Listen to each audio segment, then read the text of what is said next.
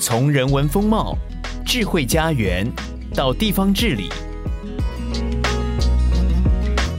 带你探索台湾的城市美学。欢迎收听一号课堂城市学。各位听众朋友，大家好，我是一号课堂的主编罗德珍，欢迎收听城市学，跟我们一起发掘城市的大小事。今天呢，我们要带大家探访的城市呢，就是基隆。基隆港呢，水深平静，也是一个天然良港。从一九二六年代呢，它就已经站上了国际的舞台，是在台湾最早发展的一个城市之一，也是我们大首都圈面对世界的一个门户之都。可是呢，人会老。嘛，城市也会老。时间过去了，基隆的一些优势呢，因为有竞争，然后逐渐的衰退。可是呢，近几年来呢，我们看到基隆市政府非常的努力，从硬体的建设到城市的规划，持续带动基隆蜕变的这样子的形象，也让我们看到海洋城市的无限可能。因此呢，我们今天就特别邀请了基隆市政府都市发展处的处长徐彦新处长来到节目，跟我们分享基隆市是怎么做到的。欢迎处长。听众大家好，我是基隆市都市发展处的处长徐彦新。首先呢，我们想要请处长跟我们谈一下哈，基隆市这一座海洋的城市呢，它有这样子海洋的这个特色。那这样子的特色呢，是不是有影响到我们在做城市治理的一些规划跟思维？然后我们具体呢，是有哪一些做法去带动我们的基隆城市呢，找出它的特色，然后跟别人不一样？基隆其实是一个四百年前就。大航海时代就被人家标定的一个港口城市，然后在这港口的城市之前，其实基隆的天然良港，还有天然的可以捕鱼的这样子的地方，也是原来原住民聚集的地方了，所以它有很丰富的人文跟历史跟海洋的性格。可是过去在做城市治理的时候，通常就用一个标准再去做相关的治理，忘了这个其实我们其实有海洋性格，然后再来是。我们以前可能就用大陆的一些体制，然后搬到台湾，然后还有跟国外一些交流之后，搬出来一个制度跟体制，所以慢慢消减了我们这个海洋的性格啊。所以这几年其实简单讲，我们做城市治理，或是做一个海洋城市，应该怎么样去做规划，这样子的角度，回归海洋应该扮演的一个角色。然后，那简单讲，什么叫海洋的角色？其实就是如果你是在一个岛上。你怎么生存？第一个，你可能就要冒险，因为出海就是一个冒险。第二个是它的天气或随着它的状况，你会有不同的变动，所以你必须面对挑战。所以又要冒险，又要面对挑战，常常要改变。所以改变变成是你的本身的灵魂。可是大家都知道，其实我们目前这个社会有点小小的害怕改变这件事情。嗯嗯所以我们必须面对改变，然后愿意冒险，然后愿意改变，愿意冒险。现在把它变成比较文明的字眼，就是自由。嗯，所以那个自由性格怎么找回来，这变成很重要的。还有一个事情是，岛的这个社会，它再怎么样，它的人口都不可能跟大陆的一个国家或大陆的一个社会去比。从岛的社会来讲，它人口红利永远不会大，它再怎么厉害也不会大。啊，所以我们需要是什么？我们需要是分工合作，嗯，然后每个人都是人才，每个人都是专业的，所以这几个专业社会、人才社会这件事情也很重要。好，我讲这几个条件之后，我们这几年做了几件事情。第一件事情就是开放，让人才愿意 landing，打造开放的、自由的这样子的环境，然后做了很多的设计或者建设硬体的。软体的都是在往这边去做，就是开放的一个角度。另外一个事情是滚动的连接，嗯，把独立在做好的事情的人连接在一起，变成一个更强的力量，然后一起参与、一起工作。这大概是这几年我们做的这个城市治理里面的一些关键词，或是城市治理一个核心的一个价值。等于说，呃，市政府它就是作为一个平台。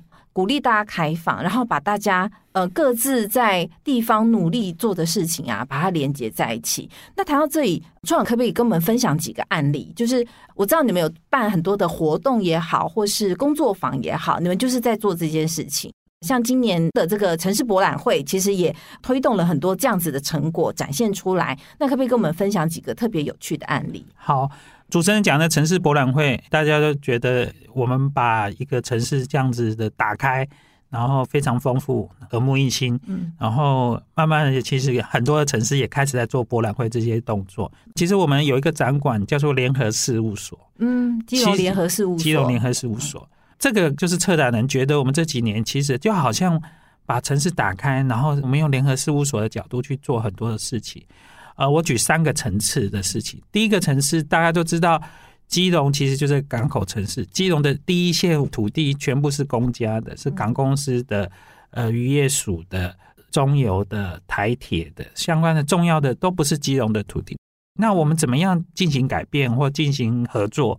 市长一上任就成立市港平台，然后用平台方式去做沟通。除了平台之外，我们还办了很多专业的一些。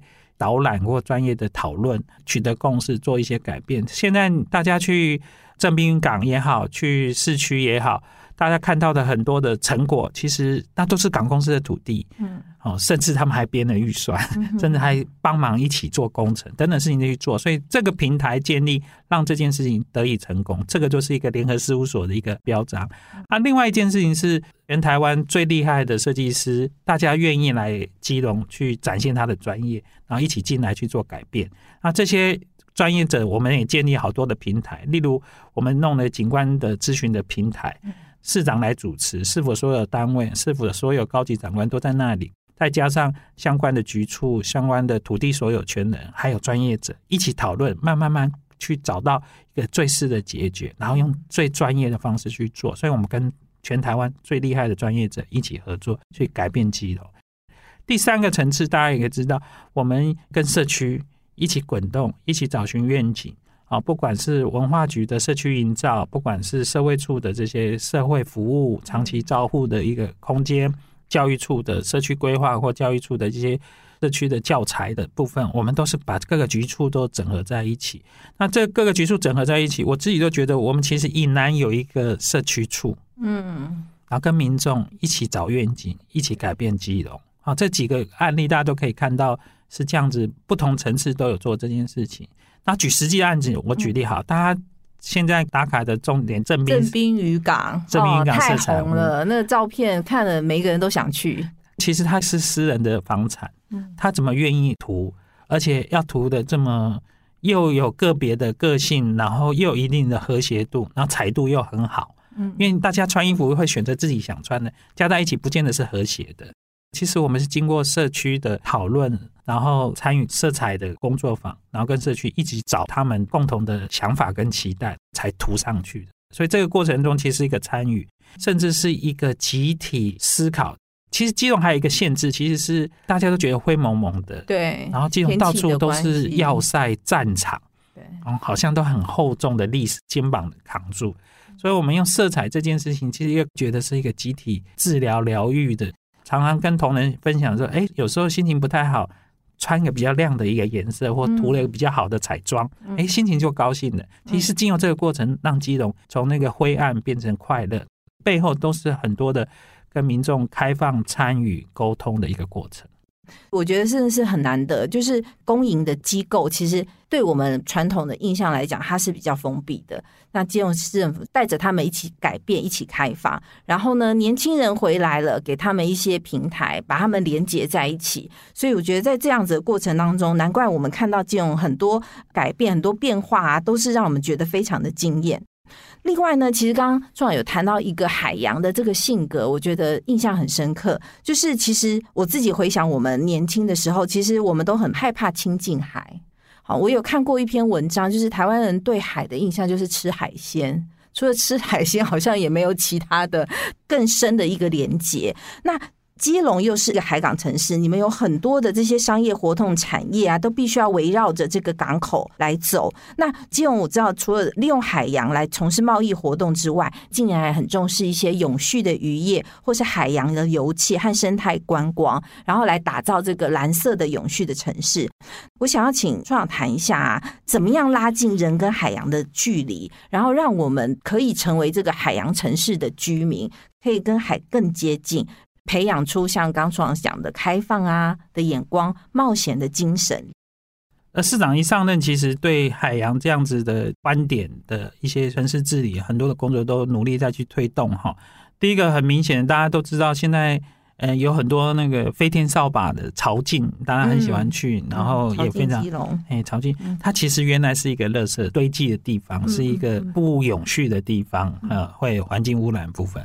然后经由很多的改造，变成一个潮境公园，外面这部分都变成海洋的保育区。嗯。变成海洋保育区之后，慢慢慢慢让海洋的生态慢慢的恢复，并且做了很多的措施。在潮境这里面，我们每年也会举办很多的 SUP 也好啊，划船啊，相关的冲浪的相关的一些海洋的活动也在推广。重点不是在推广这个活动，是重点是让大家亲近海这件事情。亲近海的另外一个动作，其实很努力的去做，其实是随着游轮产业的出现，然后。台湾是亚洲游轮产业的数一数二的亮点的地方，那大家喜欢坐游轮进出基隆港，所以我们趁这个机会也把整个市区的青海的空间全部打开了。嗯，即使有设施，我举例好了，我们在东岸要做游轮旅客的一个服务中心，其实对我们专业来讲，好不容易把港打开了，应该盖个房子，应该更开放。可是它因为它是陆光出关的部分。所以，经由跟港公司的刚刚讲的平台这个合作，我们把屋顶打开了，然后大家有空中花园，所有其他地方大家都可以亲近海，把那些障碍都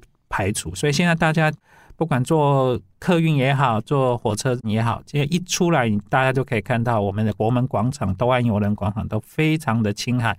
这个打开让它青海可以去做。啊同步我们也是在做这个市区的几个河流的水质改善。让这个流到海里面的水更干净，这部分呢陆续都在完工，并且也跟港公司合作，港公司也持续在做这个港口的水质的部分。嗯，那相信不久的将来，海的这个水甚至你可以亲近的。对我来讲是个低标准啊。对，作为一个海洋城市，它是个低标准，但是等于七十年、一百年没有在做这个事情了，所以需要一点时间。这个青海部分是真正可以亲近海的，人本的环境也打开了，这也是努力再去做这样的部分。所以从永续跟相关这个也做。另外，我们一直在谈海鲜，海鲜，海鲜，其实更重要的是渔业跟我们的关系。所以，诶，陆陆续续我们也做了很多设施的改进、软体的改进，让食鱼文化可以在基隆生根。所以我们不是海鲜文化，是那个亲近鱼跟鱼的知识跟相关事情去亲近去做。其实真的是感觉到基隆市政府想做的事情很多，而且要做的事情也很多。但其实对于民众来讲，可能目前啊哈还是停留在过去的一些印象。所以我们其实有可以看到一些调查，台湾呢大概只有百分之零点三的青年想要移居到基隆市。所以其实基隆已经开始做了很多很多事情，而且已经累积出一些成果。那未来可能还要再。更快速的用崭新的思维来翻转这一座城市。那想要请处长再谈一下，就是说，如果我们是海洋城市，我们以海洋城市为主体来定位跟治理我们的基隆，那未来会带来什么样正向的改变？对年轻人来讲，它的意义又是什么？第一个事情是，你像年轻人要选的地方是他可负担，嗯，所以基隆目前在房价上面是相对是可负担、相对友善的一个城市。除了这之外，另外一件事情是环境是好的，嗯。啊，另外一件事情其实是他终究在那边要成家立业，对。他的成家这个下一代的教育环境、生活环境好不好，跟立业的基础好不好，这几件事情都是基隆这几年去做这部分事情。然后基隆有一个最大的限制，它旁边有台北、新北，还有个桃园在竞争，三都。三都的这样的竞争呢，嗯、让大家。用脚投票去了他们各自的城市，那相对我们在资源上、能力上，还有政府规模上，跟政府的人才上，都输人家是十倍、二十倍。所以，我们第一件事情观念要正确。对。第二是一块钱要做十块钱的事情，这两件事情必须都要去做。再来是在极小的限制下，我们公务人员也是一个非常有能的公务人员，所以我们的努力在这三件事情才有今天的成绩。虽然这个成绩还有更多进步的空间，但相信我们在巨人的旁边，你怎么去做亮点？市长一上任就用首都圈的角度，我常常跟同仁分享，就是说基隆有多少人？基隆实际居住的户籍大概三十六万人口，哈，但是我又说，我们其实有九百万人，一千万人。嗯，那大家可能听不懂。好，我举例，万华有多少人？我们很少会问万华有多少人，因为万华就准备服务大台北所有人。对，所以我们准备服务这些所有人。这样子的话，你的环境改善就会是用首都圈，甚至用台北标准在做环境改善。我甚至期许我们自己是用全球标准，这样子的改善，慢慢慢空间就有了，环境就有了。那同步我们在社服、长照、托儿、幼儿的一些工作，其实都很努力在做改善。我们各区都有这个托儿、幼儿的改善的设置。啊，这个设置其实在基隆特别难，可是我们也做到。新北或桃园都不见得做到这么均衡，被我们做到。同步，我们也推动很多社会住宅的一些工作，出租补贴的包租代管。现在中央这些政策，我们同步做，而且我们都是在前几名，让大家成家这件事情的环境慢慢慢被打造好。啊，再再来就是立业，啊，立业相对比较复杂的事情是，第一个你要土地，是啊，第二个是你必须建立那个市场，人家愿意投资。这八年很努力才去做，例如大家最近有听的基隆河谷或基隆捷运，或是大家可以看到我们港区这些服务。你不想在这边有个产业嘛？开一些新经济的一些空间嘛？所以我们在努力，也在做一些都计划的变更，把土地腾出来去做。沿着基隆捷运，我们现在正在推所谓的 TOD，也是在做这样子的工作。所以基隆在这几个条件上，其实已经变成一个很宜居，马上就可以展现首都圈里面一个亮点的地方。那这些东西都是青年人愿意住回来，或原来的这些青年人不见得要。像以前一样要通勤去台北工作、新北工作，在在地就有一些就业的服务。那这些东西都是需要时间的。可是我们这几年很努力把基础设施都打好了。再讲一次，我们的旁边是个大巨人，他都是十倍、百倍的力量赢过我们，不管钱、人才、公务人员的数字、数值。可是用我们的热情，也吸引了很多首都圈一等一的公务人员来跟我们一起打拼，然后去争取预算。执行预算，改善环境啊！目前也正在推动像基隆河谷的一些规划、捷运的规划，都箭在弦上，一一在实施的。那这些东西都是基隆很想要把它变好的一个基础的设施。这样听好，就觉得基隆真的很像台湾，就是我们虽然小，然后人口不多，四周环绕着很多强的竞争，但是我们。并没有因为我们的环境不好而觉得放弃，或是是失落，或者是不多做点事情。反而我们很努力的在完善我们城市的各项硬软体建设。相信未来一定会看到很多年轻人看到基隆的改变，然后愿意移住或是回乡来到这座城市，跟基隆一起打拼。我们上半段的节目呢，先休息一下，等一下回来。这一集城市学的焦点城市是基隆市，城市学要 give a shout out to 基隆市。如果你是基隆市民，请花十秒钟订阅一号课堂 Podcast 频道，给我们五星好评并留言，支持我们制作更多优质的节目。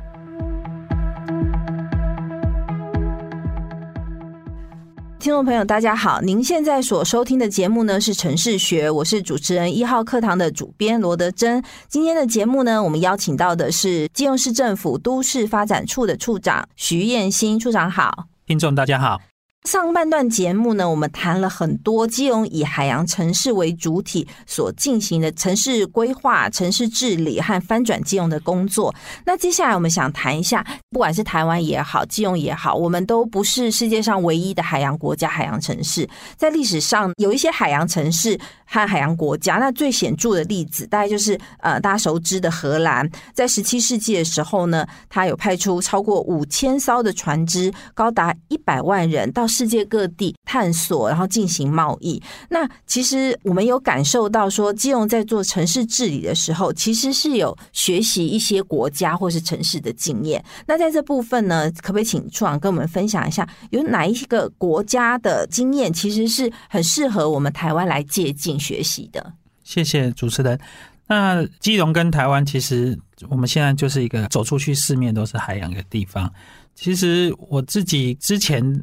在学校学习城市史，然后有一段时间，因为台湾的状态，所以就一直在想，在海洋的城市是在干什么，然后它的历史是什么。刚好也这个机缘来到基隆做服务，然后非常有趣一个事情，我举例荷兰好了。荷兰，但刚刚讲的在大航海时代，它其实是用一个公司商业的角度，然后去四面征服啊。嗯，从征服的角度，当然那个被征服的是非常负面的。好，可是这个过程当中，你可以看到荷兰背后我们可以学到的一些事情，是第一件事情，大家可以知道，它的重商协助去商业去推动这件事情。其实那个商业的社会这件事情。其实似乎好像台湾的过去纵容或大陆这样子的经验，思维不一样，思维不一样。然后商业的土地观其实也不一样，它的土地希望弹性，然后重点是可以快速的交换使用，嗯，然后不是所有权，就是因为一旦巩固在所有权上，你就很难去移转跟移动。目前台湾常常城市里面谈都市更新，原罪就在这里。好，那你可以看到这样子的。背后其实有这个，更重要其实是它是一个崇尚自由，然后崇尚商业。那原来其实是一个低地国，某种程度在是蛮惨的一个地方哦，你也种不出什么，然后低地常常淹水一个地方。但是他们崇尚自由，愿意改变，在其实是你可以知道他们的重要自由这件事情，吸引了各种自由人来。嗯，从这个角度，我们更重要其实要谈的是刚才讲的开放。自由让人愿意来到吉隆，所以这件事情其实，呃，虽然量还不是很多，可是如果这八年来讲，我们可以引以为傲，基隆从过去几乎没有到现在这些量，我们现在大概有十七到二十个年轻人的组织或者公司在做很多的城市的工作也好，文创的工作也好，或新经济的工作也好。那这个人才就落地了。嗯，接下来我们基础设施，刚刚讲的河谷捷运这些基础设施来，他们一定会更多的人，并且变成网，变成一个产业系统，变成一个生态系。那最后一定会出来一个基隆的一个新的经济力。好，这一定是毋庸置疑，一定会达到的事情。所以基隆这几年在做这些，从荷兰的经验，你就可以看到，哎，似乎就要朝这个方向去做。而不只是荷兰，呃，八零年代其实大家可能。想到芬兰啊，想到瑞典啊，想到丹麦啊，好像都输我们亚洲四小龙。一九八零年之前哈，可是你可以看到他们这几年崇尚自由，崇尚人本，愿意冒险。大家都有一件事情都在做，其实是设定标准，世界级的标准。你可以看某种程度，台积电背后，我们观察好像也是它设定到一个。就是以台积电的一些技术标准变成世界的标准。当一旦这设定标准，你看荷兰是全世界第一个股票市场，第一个花式的这个交换的地方。然后荷兰最近也努力在做循环经济。丹麦呢，哥本哈根城市都变成一个脚踏车可以走的地方，永续的经济、生态的经济。现在很多的绿能的输出国也是都在北欧，这些海洋国家、海洋城市。然后这些你都可以看到，更生态其实是可以更经济，嗯，然后更开放其实是更有机会的。这几个海洋城市的一些经验都可以让我们觉得基隆可以朝这个方向，那相信台湾也可以朝这个方向。嗯嗯，就是虽然我们不大，但是我们不妄自菲薄，我们其实也会有自己的优势。然后只要有这种开放冒险的精神跟心态，其实是可以做出一些自己的特色出来的。那。刚讲到海洋城市，荷兰、丹麦啊，哈，或者是说像法国和德国也有非常多的沿岸城市。那我们再回来谈一下城市这一块。这几年来，我们也听到这种倡议很多，我们过去都并不了解的新观念，比如说超北城市。因为跟处长接触久了，才知道说，哎，其实超北城市就是这种城市群的概念。其实欧洲。很早就在实践这件事情了。那基隆也是在治理的这个过程当中啊，把它带进来台湾，然后影响了我们的一些对城市的一些看法。那这部分可不可以请呃处长也分享一下？其实有很多国外城市的经验，比如说像环形城市或城市群、十五分钟城市，有没有什么样子的概念？其实是可以援引到台湾、援引到基隆，让我们学习的。台湾其实大家常常听到的，在空间或国家治理、国土治理，常常听到国土计划。哦，那西方其实国土计划这个想法跟看法，其实其实蛮晚期的。可最早其实他们早就有城市合作，尤其在海洋城市，他们是大家有自由城哦，大家读历史了，自由城市这些城市跟城市的结盟这件事情，都不见得是要 under 在国家跟联盟哦，甚至那个荷兰跟英国，还有法国跟英国在打国家的仗的，城市的联盟还在进行，还在进行中，商业也在进行中，非常有趣的现象。如果我们把这个历史的经验来看的时候，城市的合作这些东西是。他们为了长期永续，城市的社会要长期永续，必须的战略。嗯，那从这个角度，其实城市的合作是非常重要。所以基隆在市长一上任的时候，我们就跟台北、新北一起合作，推了第一个案子，叫基隆河谷的案子。基隆河都经过我们三个城市，那为什么不合作？嗯，然后大家个别出资，但是个别出资的时候，谁来做？基隆就勇于跳出来，一个最小的勇于跳出来自己来做，然后跟大家分享。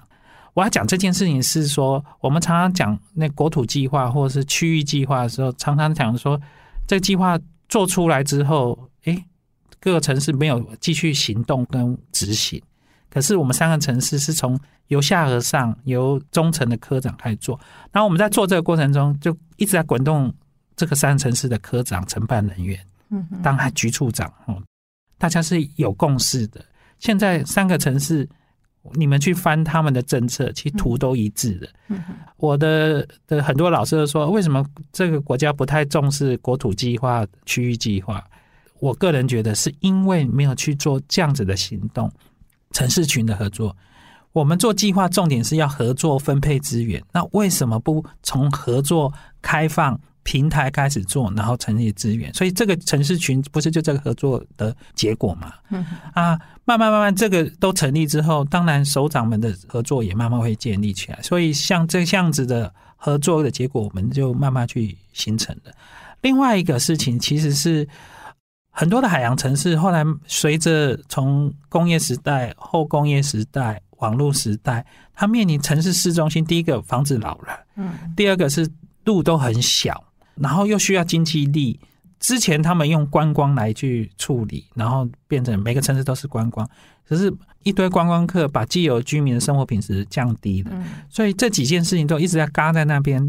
其实一九九零年代开始，欧洲社会开始思考有没有更人本的环境开始去做，可是这个人本环境我们必须要讲说，它背后要有一个城际更好的。轨道设施，嗯，或是叫捷运设施、嗯、交通、大众运输，不然大家都开小汽车啊，怎么在市中心可以更人本？所以基隆也是在这个过程中，为什么会有基隆河谷？那因为基隆河谷有基隆捷运，然后在同步我们来做市区的一些改善，那慢慢慢一条路、两条路更人本的解决。我们这八年至少把港区的。临海的部分都变人本了，嗯，那接下来挑战当然是第二线跟第三线啊，这些计划都好了，中央也都合可了，接下来就是一步一步的去执行，那基隆就可以更人本。我要讲这些事情是，他们现在大部分的这些阿姆斯特丹啊、哥本哈根啊、这个奥斯陆啊，这个市区的人本都都做了，像连大陆型的一些城市也开始做。呃，例如巴黎现在也在做，伦敦也在做，这个市区的人本的环境去做。可是当做人本环境的时候，你可以发现，哎，这个人本之后，公共服务还在用工业化的服务。什么叫工业化的服务？就是以前的服务，就是现在学校在那边，那个社会服务可能医院可能离我家还蛮远，走路可能要花一阵子的事情。虽然有单车文化这相关事情，所以为了让这件事情可以。更密集、更服务，然后再来是碰到现在的疫情，嗯，所以当疫情的时候，那个你的服务最好是更短的距离的服务，不希望大家就跨区的流动更多，然后再来是我们背后还有一个网络社会，所以大家也可以在家办公的，是，是，所以在家办公，你的食衣住行、社会福利、医院、托儿所、教育等等事情，都应该在你的。步行范围里面都可以达到，所以他们开始在推动叫十五分钟城市。哦，你的生活所需的各种机能，在你十五分钟的距离里面就可以做到这样子。可是挑战是城市都长满了，没有空间了，没有空间了。那你要怎么做？那你就必须有创意。就原来学校可以不仅是学校，只有学校教育的服务，你可以说社服、文创、新创经济的交流服务。像很多学校也不见得。只教纸本的嘛，那你也可以要实做新创的相关事情都可以去做，所以呃，他们变成几波从人本慢慢慢慢变成一个十五分钟的城市。那基隆最近就引进了十五分钟城市的概念，开始去做这样子的推广。然后我们有一个很鲜明的计划，叫以校园为核心的社区的改造计划。那就是以这个核心，把一些长期照护的跟托儿所、幼儿园也进了学校，甚至例如我们像一个成功国小，它其实音乐班很棒，然后它礼堂常常也是音乐使用。那我们为什么不把它变成社区的音乐厅呢？嗯，所以我们在设计上面也让音乐厅的门口是往社区打开，而不是要进校园。那当你进了校园，门在校园里面，你平常管理就变成还有校园安全的管理，像这个就打开了。这一个十五分钟的这个社区需要什么样的公共服务，我就有机会经由都市计划的松绑跟通勤，这我们已经完成了。那这个松绑也让这件事情可以发生，所以慢慢慢慢，基隆的十五分钟城市的基本的都市计划，如果工程要进行的时候，我们都可以往这边去推动，所以基隆就会更更有力量跟我去做这件事情。哈。那另外一件事情其实是刚刚讲的城市的合作，我们城市合作虽然我们叫超北城市，所以超北城市的意思不仅要只是跟台北新北合作，例如这个首都圈。为什么不跟其他的都会圈合作呢？嗯嗯嗯，因为从其他的都会圈一起合作，那这样子就会产生更大的一个合作的效能。我举例好了，首尔的都会圈，假设他们现在目前要做循环经济，好，那我们支持你，我们人才也送出去。可是假设我们这边要做的是更永续的这个住宅或智慧住宅，哎，我们也可以在这边跟首尔合作。哦，这个合作的相关事情，其实现在在欧盟其实也有这些政策，像欧盟。最早在推的是文化首都，对，就欧盟补助大家，如果哪个城市想要做更文化的、更历史的，哎，基隆这八年也把我们的历史资源都做好，想到基隆都想到一些历史经典，对，都做好，所以这个事情在欧盟其实是四十年前在做的事情。嗯、后来下一阶段它叫做绿色城市，所以它补助哪个城市，如果你提的计划是要做绿色城市，就有大笔的资金。啊，欧盟的高级的专业人员下去协助你们去做这件事情，就好像我们中央地方的关系来做这些事情，那协助这些去做。可现在他们在补助什么城市群的合作，而且这个城市群的合作不是只是国家内的城市群，就是台北、新北、基隆的合作，它甚至是可以扩大是。哥本哈根跟鹿特丹合作，嗯、跨国的跨国的城市间的合作，由欧盟来协助。当然，我们目前没有这种这个组织，这种组织。那我们为什么不能主动呢？我们可以跟香港，我们可以跟新加坡，我们可以跟首尔，我们可以跟东京、大阪。我举基隆好了，基隆未来的邮轮的服务，为什么不可以跟这些邮轮的定着的这些城市做合作之后做分工？嗯，这时候我们会吸引更多的客群。最传统的经济力就有了，对。可重点不是，是这个城市的性格会越来越凸显。嗯，因为世界都是平的时候，是每个人都长一样，对对，那就没特色了。是，所以我们现在要每个都不一样。那这不一样是既竞争又合作。嗯，啊，这件事情就有国际观，城市跟都会群跟城市群的合作，这不同阶层的合作，我们可以努力打出一条新的路。其实对台湾未来。处事的目前的困境也是一个好事，所以这个都是一举数得，得到更好的一个效果。那所以，呃，基隆也在这几年做这些事情，因为同样做合作，我们同样做这些的工作，就刚刚讲的，做一件事情可以有十件事的效果。那这些东西也是这些世界在碰到城市的困境提醒了我们，然后基隆从这个里面学习到一些事情，然后也一起去。做台湾版的基隆版的这样子的，例如环形城市、城市群的合作，还有十五分钟城市这些政策，听起来真的是是一个很美好环境。每一座城市和国家，它都必须要有开放的想法，要有连结的能力，哈，要有冒险的精神。最后一个，我们想要再请处长帮我们谈一下，其实要做这些事情，其实并不容易。就是你要作为一个平台，你要跟别人沟通，希望别人跟你一样开放，这个真的是很难的一件事情。那请处长谈一下，说你怎么样一直保持着你的热情跟希望啊，来面对这个呃基隆都市发展的这样子的任务。尤其基隆它还是有一些先天环境条件的不好嘛，那你是怎么想的？那你心目中的基隆呢？未来可能会是一个什么样子的城市？我们过去好像。尤其亚洲社会比较习惯看我们的负面的事情。嗯，所以基隆过去好像走不出去，其实基隆过去大家也都很努力。对，我发现一件事情是，我们把我们的限制放在前面，嗯哼哼，而不是把我们优点放在前面。懂。那其实只要把这个观念一转，扭转，其实我有海啊，基隆小吗？不小哎、欸，基隆的海域加在一起面积不输台北。嗯、那我们怎么把海这件事情，呃，变成真实是可以碰触的？我们拥有的资源大小就不输台北啦。嗯、所以从这个角度去看是这样子。基隆为什么要想是三十七万输人家两百万的人口呢？为什么要这样想呢？为什么不想说？我只要让大家都愿意来，我是九百万，就是好像台北其实最重要是九百万才撑出台北的，对，不是两百万。是，甚至台北要去思考的事情是，全世界的最 top 的人才怎么样来贡献台北。嗯哼，当你有这一转弯，其实台北就是世界城市。嗯哼，哦，那只要做这件事情，只是要找到自己的定位，找到自己的投资，然后精准的做行动。其实金融这几年就是精准做行动，当然。不免就是市长是学规划的，对，规划就是好好把问题想清楚，是，然后精准的行动。其实最近学界一直在讨论台湾为什么浮出来变成世界非常重要的亚洲市场呢？看起来也就是那个精准的规划。我们希望这个精准的规划这样子的理念可以浮出来，然后金融经验原来就有这些经验，怎么找回来，然后一起去往前推动。是非常重要，所以主持人在讲这件事情，其实是，呃，我们怎么样不要看限制，而是限制跟优势都看。可是限制只是提醒我们要怎么去面对它，而且很多的限制是一转念而已。你认为是限制，可是转念之后，它不见得是是个限制。嗯嗯，好，尤其现在是这么多元的，而且很流动的社会，是可能有一群人不喜欢你的某个元素。可是有更大一群人，他们愿意来，只要打开、开放，然后去做这件事情，慢慢慢人就会多了。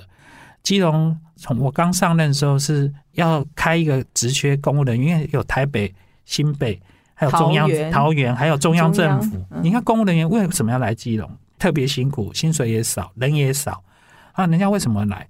其实第一个事情就是你愿意做些事情，第二个事情是大家。